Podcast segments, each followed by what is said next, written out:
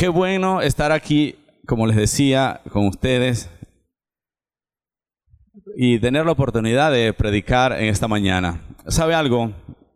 Hace unos días escuchaba a dos señores de avanzada edad hablando acerca de que las cosas de antes eran mejores que las de ahora. Estos dos señores platicaban acerca de que los materiales con que están hechas las cosas de hoy no son iguales a las de antes. Estos señores decían que los vehículos de hoy, aunque son muy modernos, estos vehículos tienen mucho confort, pero no tienen la misma resistencia de los de antes. Que parece que las cosas están fabricadas con un material diferente y menos duradero. ¿Usted qué cree? Yo también le daba la razón escuchando acerca de esto. Al parecer, las cosas de antes eran más fuertes, más robustas, eh, duraban más, Sí, se desgastaban menos. Usted podría ver de repente un clavo, usted iba a meter ese clavo en la pared y eso resistía. Hoy en día usted le da un martillazo y se dobla. Eso parece un gusano el clavo, se dobla y casi que camina. Eh, y sí, hermano, muchas cosas vemos. ¿Cuántos recuerdan aquellas botas eh, que eran de cuero muy fuerte llamadas frasanis? Aquí hay jóvenes que no saben qué fue eso. ¿Sí? el hermano Johnny Torres sabe qué fue eso. Mire, esas botas eran duras, cuando usted las lavaba y se las ponía, eso hacía un callo en el pie desde aquí hasta abajo. Y llegaba al, ya después del mes de usted usarla, era que esa bota iba a empezar a sentir comodidad. No era nada cómodo. Pero mire, usted se la podría heredar de herencia a sus nietos. Esas botas, ¿cómo aguantaban? Algunos saben de cuáles botas son esas, que tenían una suela así duras, pesadas, eso parecían hechas de madera, más bien, de lo, de lo, de lo duras que eran. El material con que estaban hechas, pero sabe algo, eran incómodas. Hoy en día queremos algo más cómodo, el vehículo más cómodo y sabiendo bien que es menos duradero. Pero ¿qué tal si hablamos de liderazgo? Cuando hablamos acerca del liderazgo de antes y vemos el de ahora, ¿cómo lo vemos? Uh, diferente, ¿no? Cuando vemos lo que aparece en la Biblia de nuestros líderes, incluso de los cristianos de antes, a lo que estamos viendo ahora, hay como que una pequeña diferencia, ¿verdad? Quiero que en esta mañana hablemos acerca de esto. Aprovechando el momento de que los ayunos y estos días que hacemos de ayuno, la mayoría de las personas que vienen es parte del equipo y así debería. Así que podemos tener la libertad de analizarnos y hablar de esto. ¿Cómo vemos a los líderes de antes? ¿Cómo vemos a los cristianos de antes y a los de ahora? ¿Cuáles eran más resistentes? Damos gracias al Señor porque aquí tenemos grandes líderes. Acabamos de escuchar a una Belki que nos enseña acerca del servicio. Pero yo sé que Dios tiene algo que decirnos en esta mañana. Esta prédica la titulé Valientes. Valientes quiero hablarte de algunos hombres valientes y de mujeres valientes que aparecen en la Biblia, que tú dices, wow, ¿cómo lo hicieron?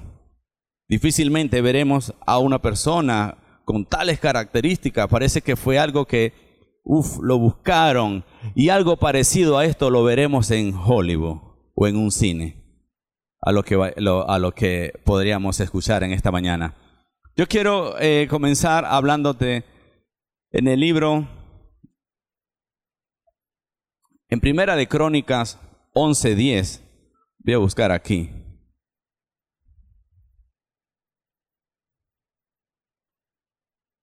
Allí vamos a ver acerca de unos hombres valientes que tenía el rey David. Al menos eh, cuando estudiamos acerca de esto, habían 37 hombres sobresalientes que aparecen allí en aquella historia. Digo, wow, qué beneficios tenía David cualquier persona con 37 hombres de ese calibre podría llegar muy lejos.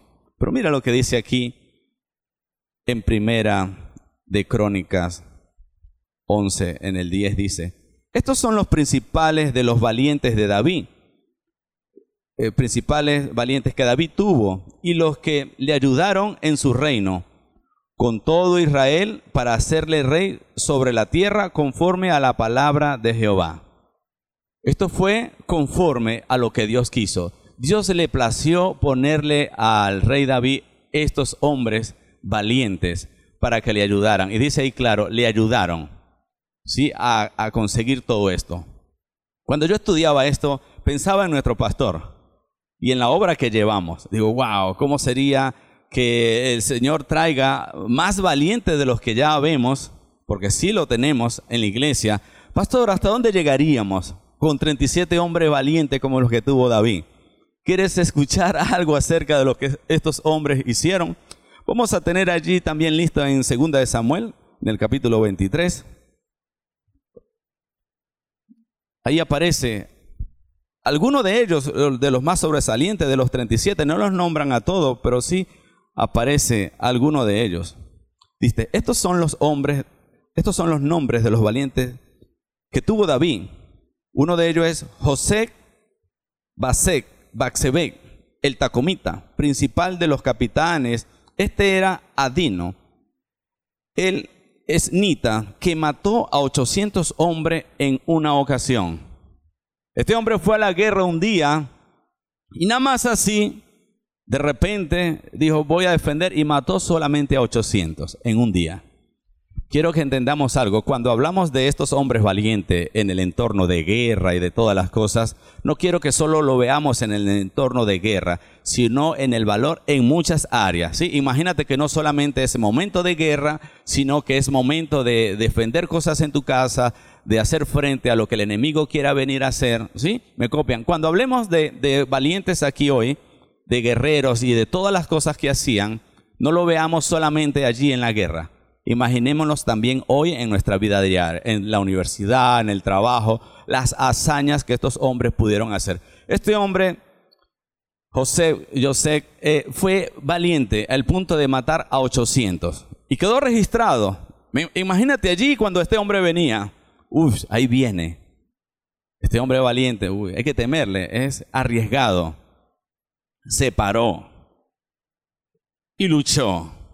Uno, dos, tres, cuatro, cinco. Uy, ¿qué pasó allí?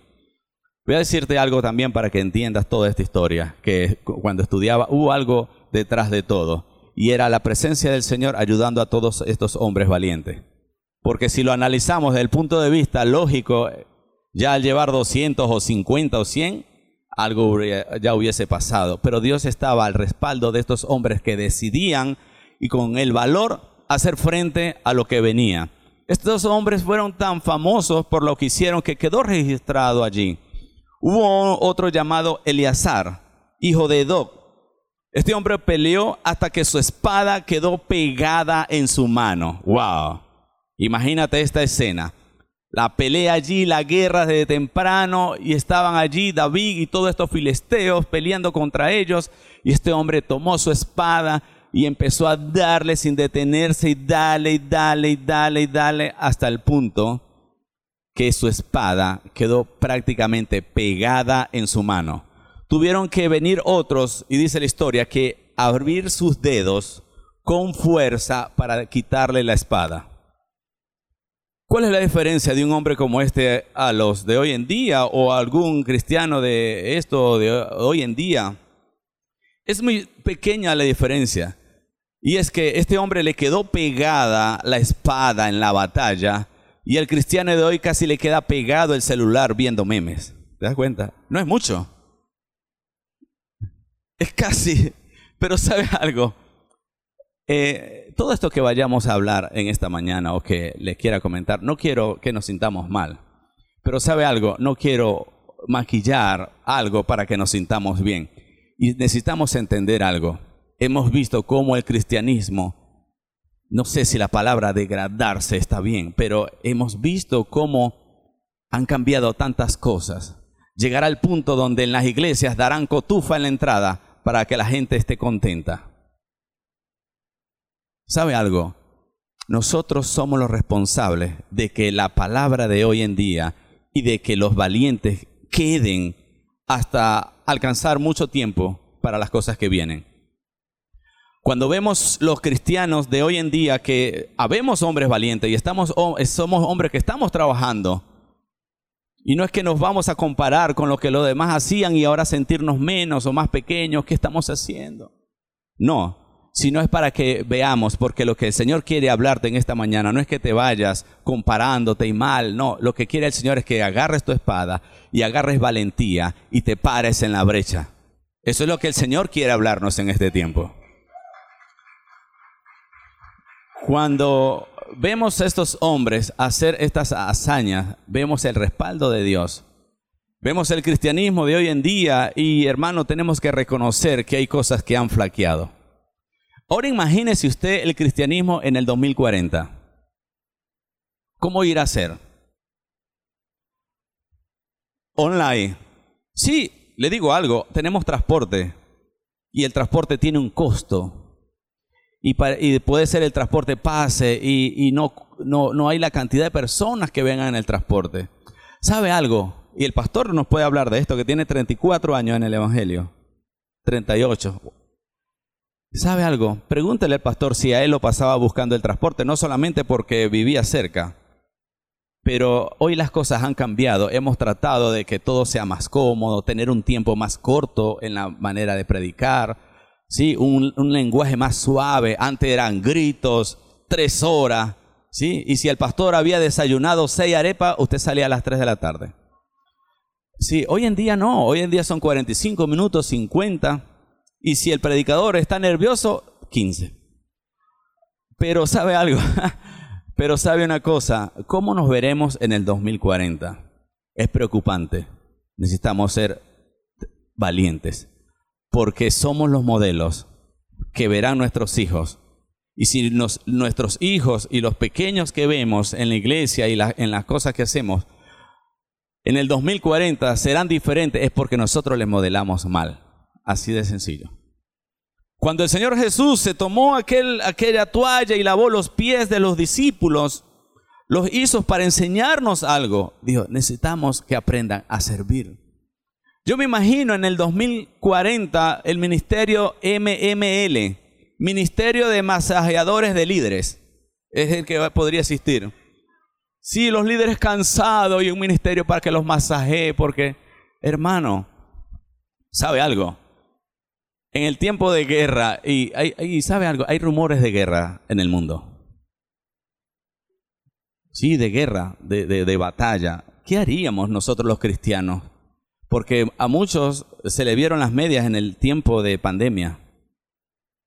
Muchos corrieron a esconderse, muchos corrieron y cuando la gente estaba esperando a ver qué iba a hacer la iglesia en momentos difíciles. Mucha gente esperando a ver. Y hay mucha gente esperando para beneficiarse solamente de la bondad de una iglesia. Eso también tenemos que tenerlo claro. Pero sí, ¿cómo iremos a hacer en el 2040 en las cosas que estamos viendo? El Señor Jesús enseñó el modelo de servicio. ¿Cómo vamos a hacer en el 2040 en cuanto al servicio? Hoy en día los líderes de mayor calidad son los que más delegan. Wow, qué bien delegas. Esa, es allí donde se mide la calidad del líder.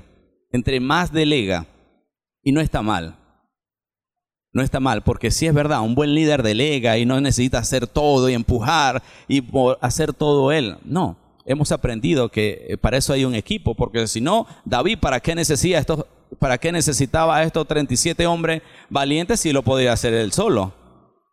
Necesitamos hacernos de un equipo, es cierto, pero nunca olvidar la enseñanza del maestro. ¿Sí? Que nosotros en el 2040 aún podamos tomar la toalla y lavar los pies. Amén. Este hombre le quedó pegada la espada en la mano peleando. Le abrieron la mano y pasó a la historia y aparece allí anotado como uno de los hombres valientes de David. Hubo otro llamado Sama. Este hombre se paró en medio de un pequeño campo de lentejas que ellos habrían sembrado y los filisteos esperaban que ya la cosecha estuviera casi lista para ellos venir y robarles la cosecha. Este hombre llamado Sama vino un día y cuando venían los filisteos, como siempre, a querer llevarse de una manera fácil aquel sembradío de lentejas, Este hombre decidió pararse en medio del campo con su espada y dijo, hasta hoy. Y agarró y le dijo, y usted le puede decir al enemigo, hasta hoy vienes a arrebatar lo que el Señor me ha dado. Hoy me paro firme y tú retrocederás. ¿Sabe algo? Eso es valentía. Este hombre agarró, se paró firme en medio del campo de lentejas y peleó hasta no más. Y dice la escritura que el Señor le dio la victoria. ¿Sabe por qué? Por haber sido un hombre valiente. Cuando vemos a la lógica, este hombre podría pararse y pelear y era muy ágil porque tenía, no sé, había estudiado artes marciales o algo. No. El Señor vio su valentía, su determinación y lo respaldó. Y eso va a pasar cada vez que nosotros veamos la situación y, y, y tomemos valentía para enfrentar y determinación, el Señor nos va a respaldar. Y así fue, este hombre el Señor lo respaldó y, dice la Biblia que los venció a todos y sus compañeros corrieron y huyeron. Y él decidió plantarse. Dijo, no, esto me costó mucho para que vengan estos sinvergüenzas a llevárselo. Así que algunas veces, por falta de, coraje, no sé, viene el enemigo a querer llevarse de una manera tan fácil y no hacemos ninguna resistencia. Este hombre determinó pararse allí en medio del campo y pelear. Dijo, no, estas son mis lentejas.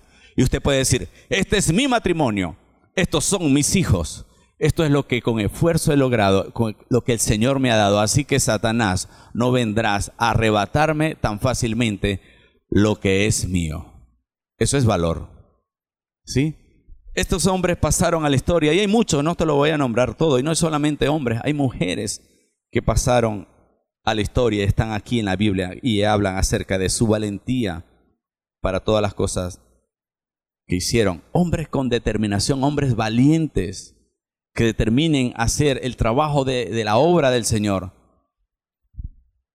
Imagínense en el 2040 que venga, ay, un endemoniado, vamos a buscar a alguien de la iglesia no, a ese no, porque la mujer no lo deja salir. No, aquel no, la esposa es muy brava. Y llega a buscarlo y necesitamos... ¿Para qué lo viene a buscar? No, él no va. Cuando se trata de la obra del Señor, puse este ejemplo solamente porque parecía que, que hay un demonio y hay que ir a sacarlo. Pero, ¿qué tal si hay alguna actividad de trabajo en la iglesia? Y esperamos a ver si la esposa le da permiso a un cristiana también para que venga a trabajar en la iglesia. A ver cuándo, no sé, este hombre tiene que pararse temprano, hacer el desayuno, acomodar todo para ganarse un tiempo para venir a servirle al Señor. ¡Wow! Eso pasa. Sí. ¿Y sabe algo? Eh, cuando empecé a servir aquí en el Centro Cristiano Nuevo Amanecer, recuerdo que estábamos en el, en el edificio Echeverría, yo tuve alguna diferencia con mi esposa en el servicio. Y hasta hace poco, eh, eh, hablando con algunos hermanos, ella lo reconoció y dijo, sí, yo recuerdo cuando discutía con Jorge, porque Jorge se tenía que ir a servir. decía, ¿Y, nosotros? ¿Y me vas a dar sola? Y tal. Y hay problema. Hermano, y así pasa. Hay hermanos que tienen que pedir permiso para venir a la iglesia. Vamos a tener que invitarlos a Somacha. No, mentira. Pero, ¿sabe algo? ¿Qué pasa allí? Necesitamos determinación. Usted necesita agarrar y cubrir todas las necesidades en su casa y en su esposa, porque no es que usted se va a venir a la iglesia a hacer todo lo que falta y en su casa no hace nada. Entiendo perfectamente a su esposa. Pero es que lo otro es que usted no pueda, que no pueda venir a la iglesia a, ayudarnos a poner un bombillo, porque eso le va a traer un problema a usted. Imagínese en el 2040 entonces. Hermano, necesitamos hombres valientes. Y sabes que oramos para que el Señor traiga hombres valientes a la iglesia y como el pastor agarren y, vengamos a Él y que hagamos el trabajo más fácil y alcancemos más cosas. Yo tuve un sueño hace unos días, no se lo he contado el pastor, pero que estábamos en un sitio mucho más grande. Dije, wow, tanto trabajo, tantas cosas. El sitio era mucho, mucho más grande. eh, habían unos andamios, y la iglesia era de nosotros, eh, era un sitio muy grande, eran unos andamios grandes y habían como 8 o 10 cornetas de cada lado guindadas. Y solamente el ministerio de sonido habían como 40 hombres.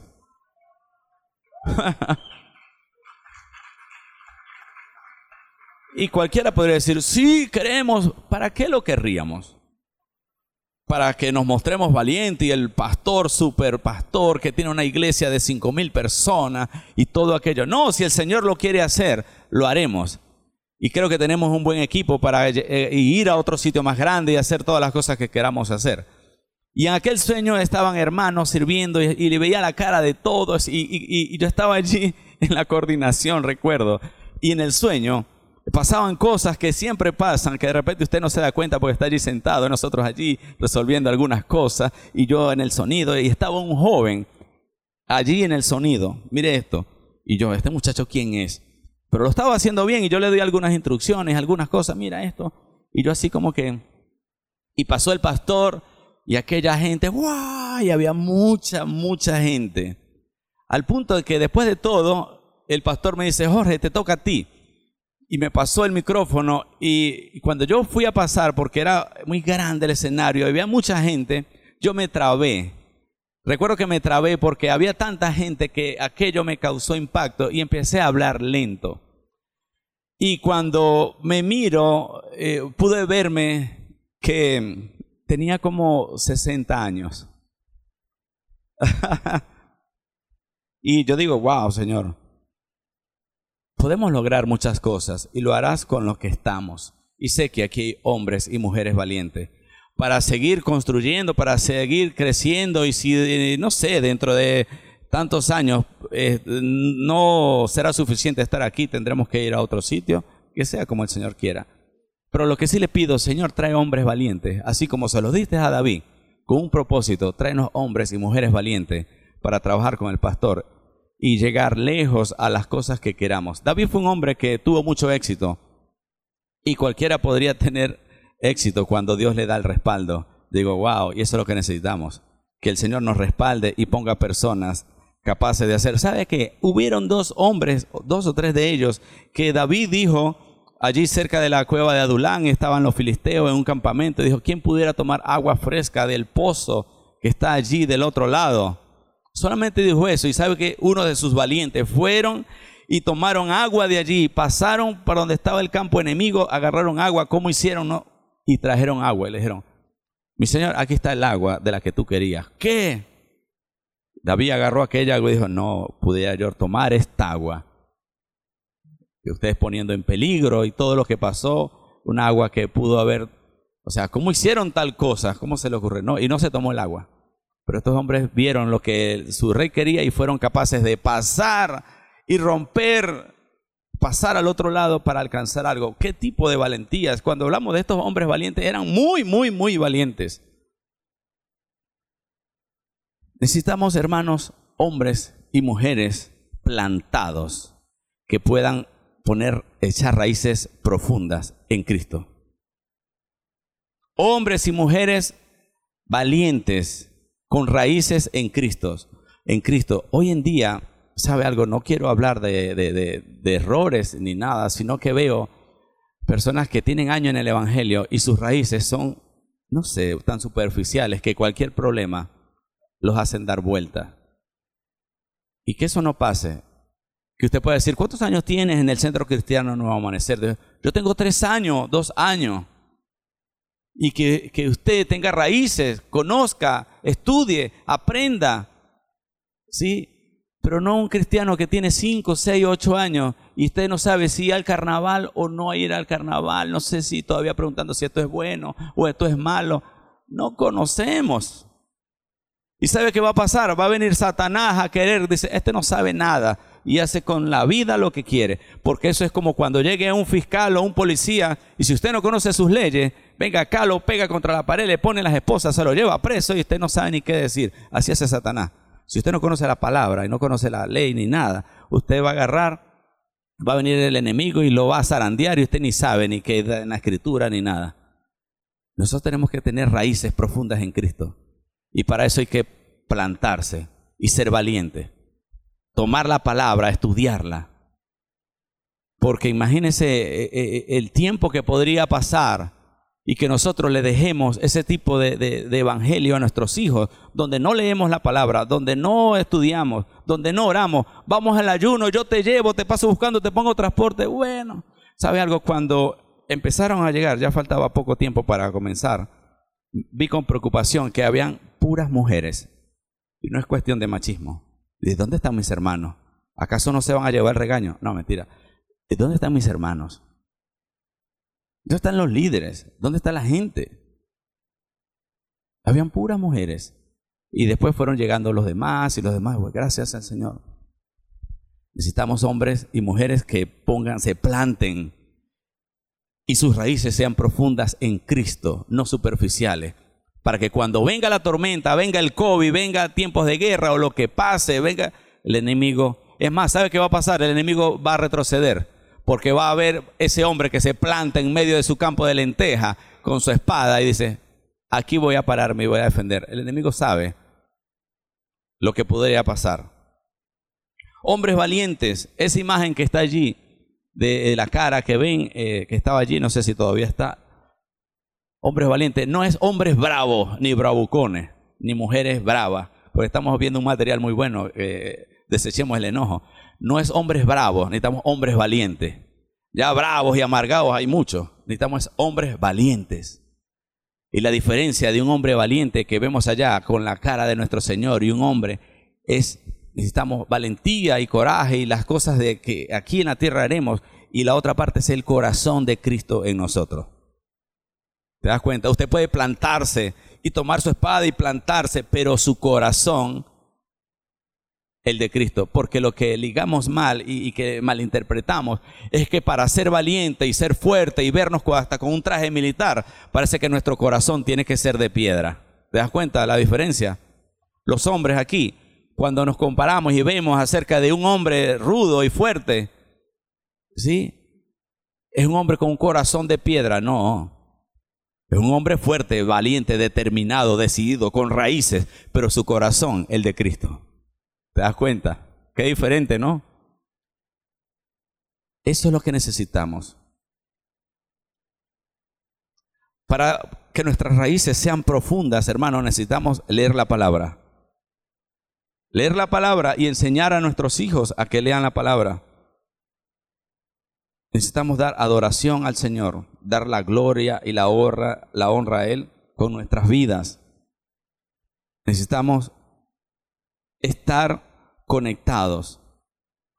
Si usted es de la persona que no va al grupo, le cuesta venir a la iglesia, le cuesta asistir, sus raíces le va a decir algo, van a crecer así por encima. Y sabe que hay árboles que sus raíces van por encima buscando el agua donde esté para sobrevivir. Porque para bajar las raíces y profundizarle es más difícil. Entonces por arriba es más fácil.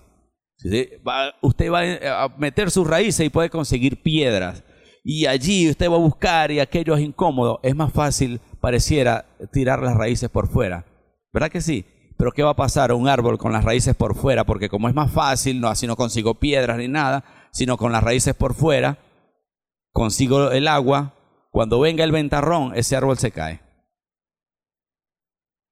Así que usted necesita estar conectado en un grupo. Usted necesita venir a la iglesia, tener comunión con los hermanos. Y eso le va a ayudar a tener raíces profundas, mis hermanos. Necesitamos hombres valientes. Necesitamos hombres y jóvenes. ¿Cuántos jóvenes hay aquí a ver hoy? Andrés, ¿está? Hay pocos. ¿Sabe algo? Hombres jóvenes como David, que fue capaz de pararse allí frente a aquel hombre que decía cosas todas las mañanas y todo un ejército completo acobardado. Este joven se paró y dijo, no, yo voy a hacer algo. ¿Qué? Este muchacho. Necesitamos hacer eso.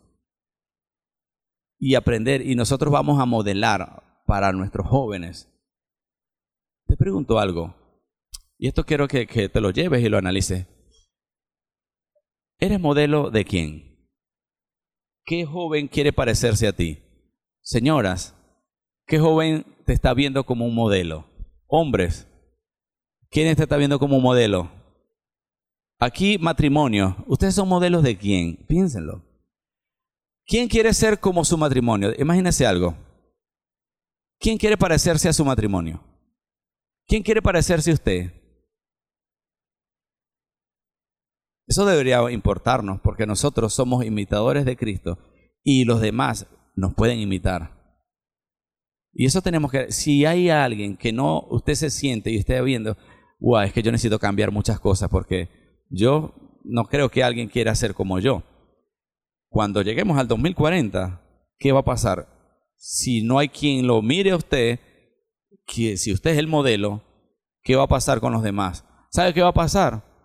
Vamos a tener a los soldados en bermudas y chancletas. Aquí estoy para la guerra. ¿Dónde va usted, muchacho? ¿Así? Estamos hombres valientes, con la armadura del Señor. ¿Sí?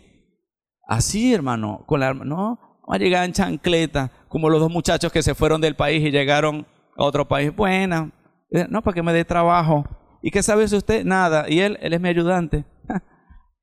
hermano, ¿qué vamos a hacer? Estamos hombres que se pongan sus pantalones, se pongan su casco y enfrenten. Y sabe, no solamente porque es que usted va para que sea más hombre, no, le voy a decir algo, es porque necesitamos. Ya está abierta la necesidad en el mundo de hombres valientes, que cada vez hay menos. Y aquí vemos de repente en nuestro país que no somos tan liberales. Vaya a, países avanzados donde, váyase un sábado en la noche aquello es una loquera, aquello es un desastre, donde hay, no sé, afeminados a montón y todo aquello, es un desastre. Dice, ¿dónde están? O sea, y ves una cantidad de jóvenes hablando y tú dices, estos son los hombres que van a salvar el mundo, por decirlo. Los que vemos películas y, y de la Liga de la Justicia y los Avengers y eso. ¿A quiénes les gusta eso? Y cuando vemos la cantidad de jóvenes, estos son los, los, jóvenes que van a, a salvar al mundo. Hermano, le voy a decir algo. Hoy en día queremos las cosas más fáciles. Queremos hacer las cosas más fáciles. Hoy en día los jóvenes quieren ganarse la vida con un teléfono. Y eso va a pasar factura con el tiempo. Si llegara un momento difícil, de dificultad o de lo que venga, y usted qué sabe si usted, memes es lo que yo sé hacer. Eso no sirve. Hay cosas que necesitamos que sean duraderas, como lo que hablamos al principio, de buen material. Y lo que se está produciendo hoy en día, estamos claros que no es con buen material y no es nada duradero. Ah, está bien, está en el modernismo y viven de eso, está bien pero cuando vemos la cantidad de personas eh, eh, creyendo que la vida se puede hacer detrás de un celular o detrás de algo, yo le voy a decir algo, puede ser, pero ¿qué tal si llegáramos a un momento de lo que se viene y se está hablando de, rumores de guerra y todo aquello? ¿Qué vamos a hacer con los memes y el trabajo de, de eso? No solamente, no es que esté mal, pero es que es un volcó que vemos. Ahora hoy en día todo es redes sociales, todo es redes sociales. ¿Cómo nos veremos en el 2040? Influencer. Esos son los modelos que hay. Y le digo algo, hay influencers cristianos con una cantidad de seguidores que le digo, wow, qué vergüenza. Y Dios me perdone. Que hablan de Cristo porque yo y tal y Jesús. Y en el próximo video dicen una palabrota de este tamaño. ¿Sí? Y con un carácter, queriendo mostrar esa imagen, pero con un corazón de hierro, donde, hermano, mire, por, anoche hablábamos en el grupo acerca de, de, los frutos, ¿sí? Para la amargura. Mire, usted va a conocer cómo debemos reaccionar frente a las situaciones. Y es que usted va a notar una persona cuando es verdadero cristiano o no, por cómo se comporta. Por los frutos que lo vamos a conocer. Pero ¿sabe qué es lo triste? Que esta persona tiene cantidades y miles y miles de seguidores y miles de jóvenes cristianos mirándolo como un modelo. Y si ese es el modelo, ¿sabe que van a llegar en chancleta y en bermudas a la guerra? ¿Y sabe qué va a pasar con los jóvenes o hombres en chancletas y en bermudas en la guerra? Así, así es. ¿Qué haremos nosotros? ¿Qué haremos nosotros? Posiblemente usted dirá, bueno, yo me encargaré de mi hijo y prepararlo para que en el momento de lo que venga sea fuerte. Pero el, el, Señor nos llama no solamente a hacer las cosas para los nuestros y la casa, el Señor nos llama para que como iglesia hagamos muchas cosas. Pedimos al Señor por el ministerio de niños, que ellos son los que también llevan la palabra a nuestros hijos cuando estamos reunidos y que les enseñen valores, principios, claro. Y hablemos de la Biblia netamente para que aprendamos y no solamente para que usted se sienta cómodo y no se vaya, porque de repente el tema es muy incómodo y se puede ir, porque esto está fuerte. No, hermano, ¿sabe qué? Usted necesita escuchar que sus raíces tienen que ser más profundas, que usted tiene que leer la palabra, que usted tiene que plantarse, que ya está bueno de que el enemigo venga a zarandearlo y que usted tiene que escuchar que necesita ser modelo, que, que usted represente a la iglesia donde usted esté, que la gente se dé cuenta que usted es un cristiano, no es que es una persona que no se sabe si es cristiano o si no, porque es como que un camuflaje, soy medio, medio, no sé, entonces cuando estoy con cristiano hablo como cristiano, cuando estoy con otra gente hablo como otra gente. No, hermano, usted es un cristiano.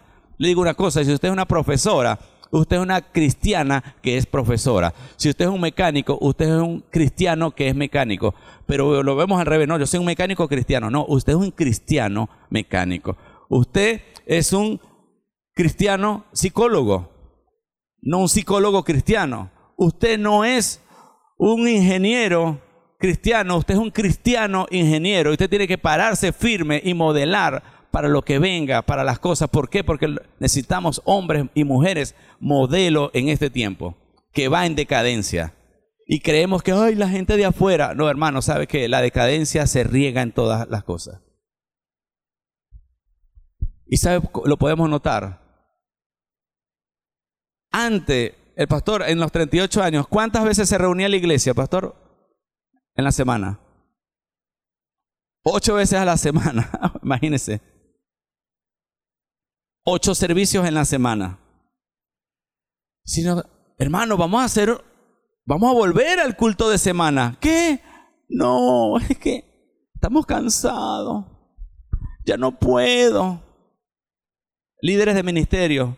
Ay, me muero. Hermano, eso no puede ser. Eso es lo que vamos a modelarle a los jóvenes. No, Podemos hacerlo. Antes lo hacían. Mire, le, digo algo. Llegue temprano a la iglesia. ¿Usted cree que a las nueve de la mañana es tarde? ¿O es muy temprano? No. Mi mamá tiene 74 años de edad. Y mi mamá, yo lo ponía de ejemplo cuando coordinaba en los rastrojos. Mi mamá llegaba desde aquí, mi mamá vive aquí atrás, sin transporte, y llegaba a su iglesia allá en el centro Caudare a las 7 de la mañana, con paraguas, lloviendo o sin paraguas. Llegaba allí de las de antes. Hoy en día usted, ay, está lloviendo, no parece que va a llover. No, no, no. Y son las nueve de la mañana y le parece tarde. No, hermano. Ya, ya voy a terminar y me disculpan. Lo bueno es que ya hay muchos predicadores. Está Héctor, Daniela, Johnny Ray, eh, Alejandro y cualquier cosa. Bueno, pastor. Pero ¿sabe algo? Cuando, cuando vemos al profeta Jeremías, este profeta iba a llevar palabra y eran palabras incómodas donde hasta él mismo se sentía, nadie lo quería por lo que decía, hasta caer en depresión. Le dicen el profeta llorón, era el profeta con depresión. decía, Señor, ¿por qué? Me toca esto. ¿Por qué me toca tener que llevar esta profecía tan dura y de lo que la gente no quiere escuchar? Nadie lo quería. Ese hombre se aparecía con pura profecía, decirle, hey, cambien su forma porque si siguen viviendo de tal manera, el juicio del Señor, y, eso era aquí, allá, y nadie lo quería. ¿Sí? Al punto de agarrar y decir, maldijo el día en que nació. Dijo, maldijo el día en que mi, el que le fue a dar la noticia a mi papá. ¿Por qué no me morí en el vientre de mi mamá? Eso lo dijo, ¿sabe por qué? Porque estaba encarcelado en ese momento. Lo tenían en un cepo, allí puesto su brazo y su cabeza allí. Decía, ¿por qué? Y este hombre, a pesar de todo, era valiente. Ay, después de decir eso, sí, porque después que pasó todo esto, este hermano siguió dando profecía. Así que no se preocupe, yo no le estoy diciendo nada malo.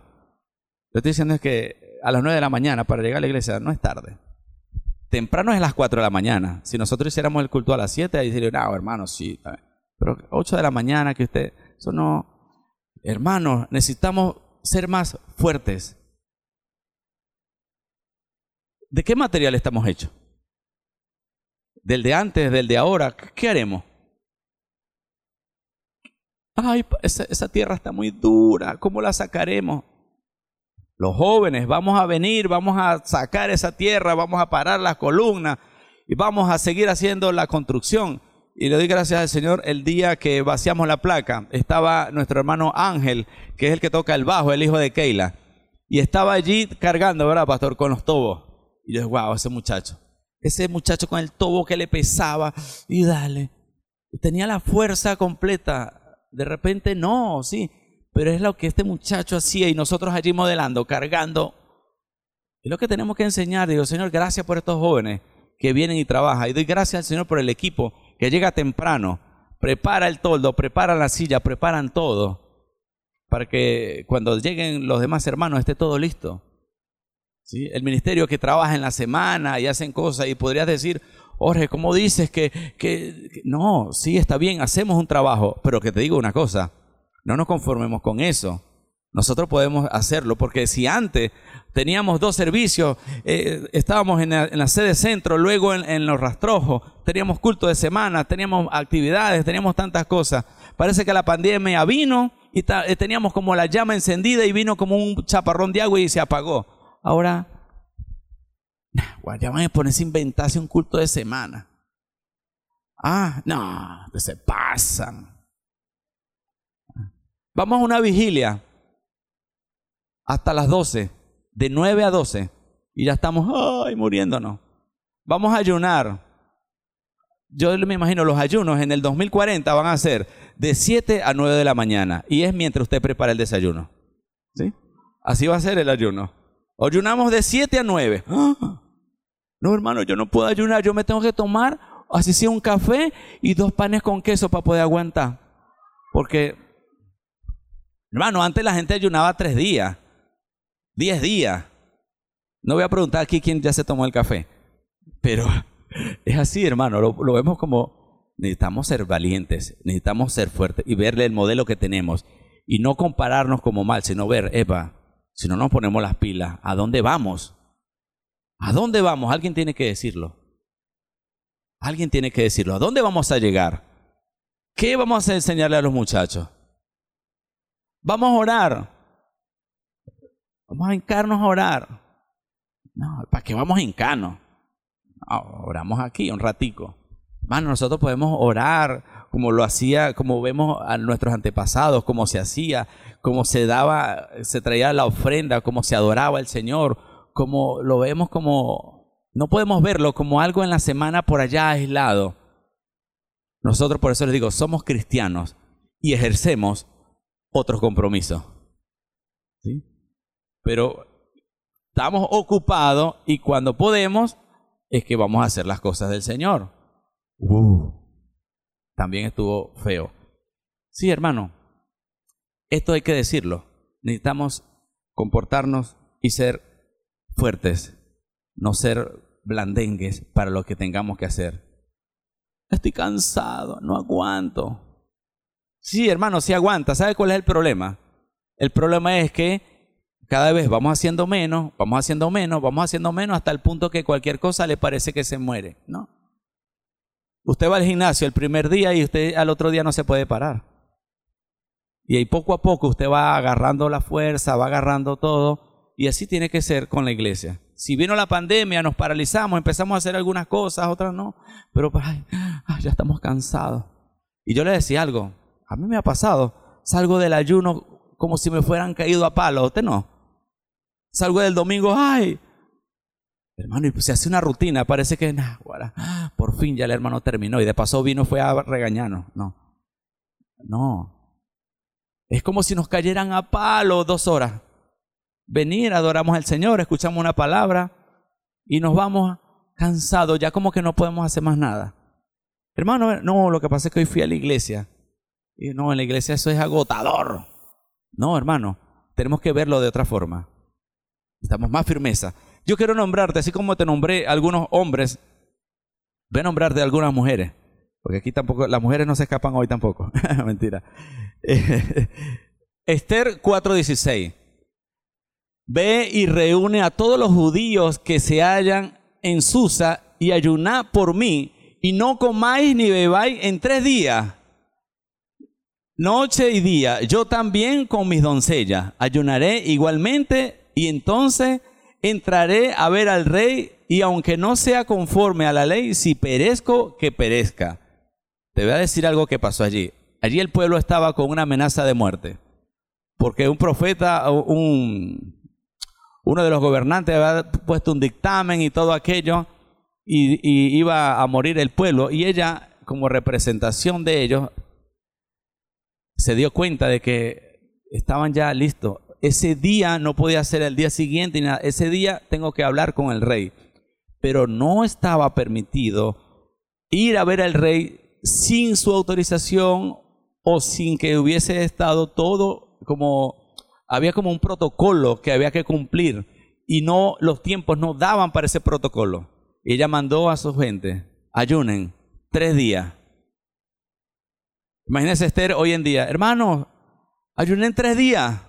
¿Qué? Ay, me muero. No, ayunen tres días. ¿Para qué? Ella iba a hablar con el rey.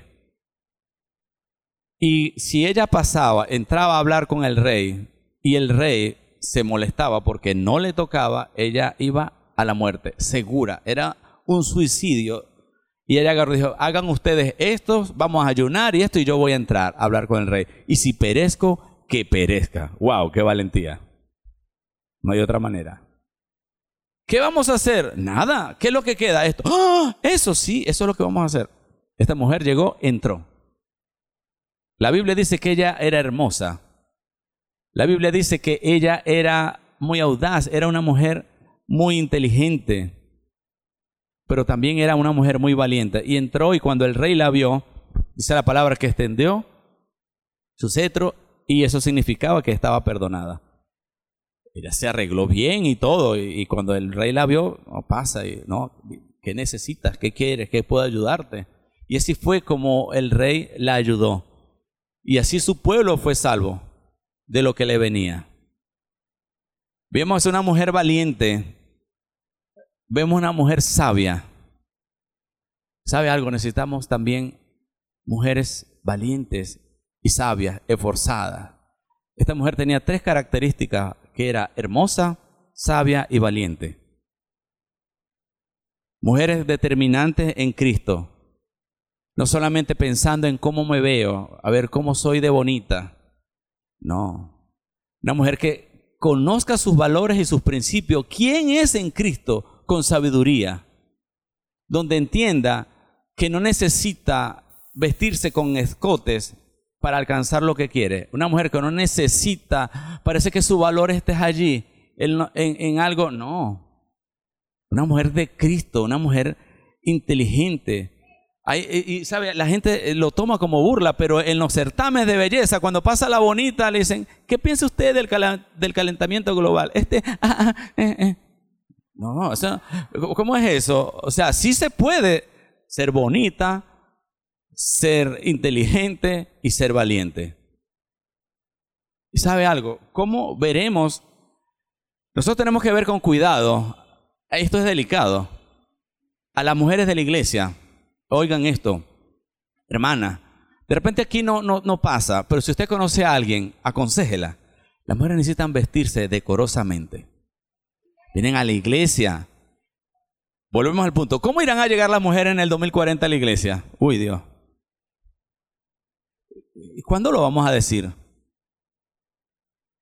¿Sabe? Hay que tener valor para decir esto tal como tuvo el valor el pastor el domingo pasado para, hablar en este tiempo de diezmo y ofrenda. Cuando ningún pastor se atreve, ¿por qué? Porque lo que se acusa y se habla hoy en día, parece que hay una, ventana grande donde, o una pantalla para hablar mal de los pastores acerca del diezmo y la ofrenda. Y el pastor tuvo la valentía de predicar acerca de eso de una manera espectacular, pastor. Eso es que se valiente. Y esto también, hermano, si usted conoce a una hermana, aconsejela. Ay, es que ¿cómo se lo digo? No. Aconsejela para que usted se incomode cuando ella llega, porque ¿qué va, vamos a tener? Un poco de, esposas aquí incómodas cuando llega una mujer que... No, mujeres determinantes y hombres determinantes. Que llega una mujer que de repente no conoce del Señor y su manera de vestir no es la más adecuada. Bueno, están, gracias al Señor, hombres que conocen la palabra y mantienen el pacto y mujeres valientes que agarran y también son inteligentes para hablar con ella y comentarle, ¿sí? No es que, ay, no, ¿cómo hacemos? No, que no venga. No, déjala que venga. Y aquí están las mujeres modelos que la van a enseñar, pero necesitamos hablarlo.